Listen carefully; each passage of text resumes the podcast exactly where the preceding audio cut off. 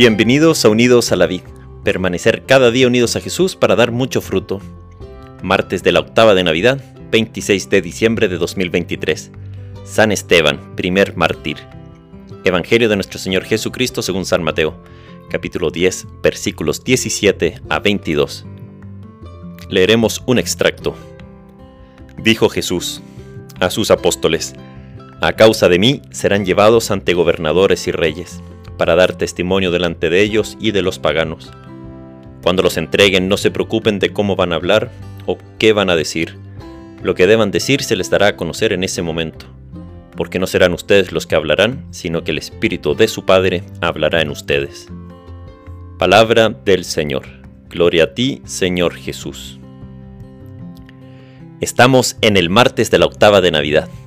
Decimos octava porque la iglesia nos da no solo un día de Navidad, sino que nos da ocho días para celebrar en grande el cumpleaños más importante del año, el cumpleaños de Jesús. Es muy fuerte que después de celebrar ayer el nacimiento más feliz de todos, la iglesia nos coloca hoy una muerte, el martirio de San Esteban. Pasamos de la vida a la muerte. Es que este niño que nace, Jesús, sí, es verdad que ha nacido para traernos vida en abundancia, pero a la vez, el martirio de hoy nos recuerda las consecuencias de entregar nuestra vida a aquel que nació niño en Belén, que debemos dárselo todo, sin guardarnos nada, aunque eso signifique persecución y muerte, como dice el Evangelio de hoy.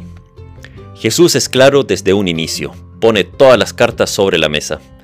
Él ha venido para salvarnos, para amarnos de forma radical, pero a la vez nos dice que seguirla a Él nos traerá persecución, llevar la cruz y tal vez la muerte, pero tendremos en ello junto a Él una vida plena. ¡Qué misterio! Jesús ha nacido para morir por nosotros. Es que es muriendo cuando se da la vida. Si el grano de trigo no cae en tierra y muere, no da fruto. Es verdad que muchos de nosotros, la mayoría, no tendremos que dar la vida por nuestra fe de forma sangrienta. Solo Dios sabe pero eso no quita que día tras día podamos morir a nosotros mismos en tantas cosas. Morir ante nuestro egoísmo, ante el creernos los mejores.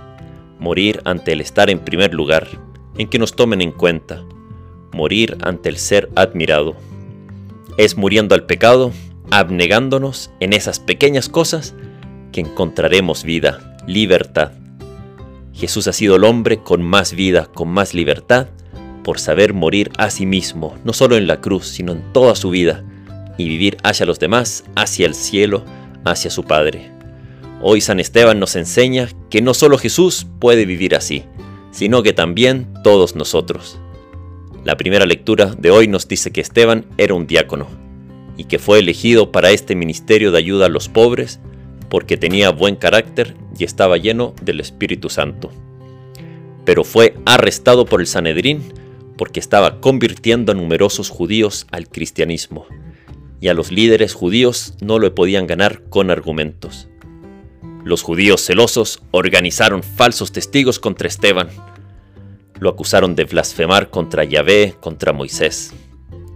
Esteban, inspirado por el Espíritu Santo, defendió valientemente su creencia en Jesús como el Mesías prometido.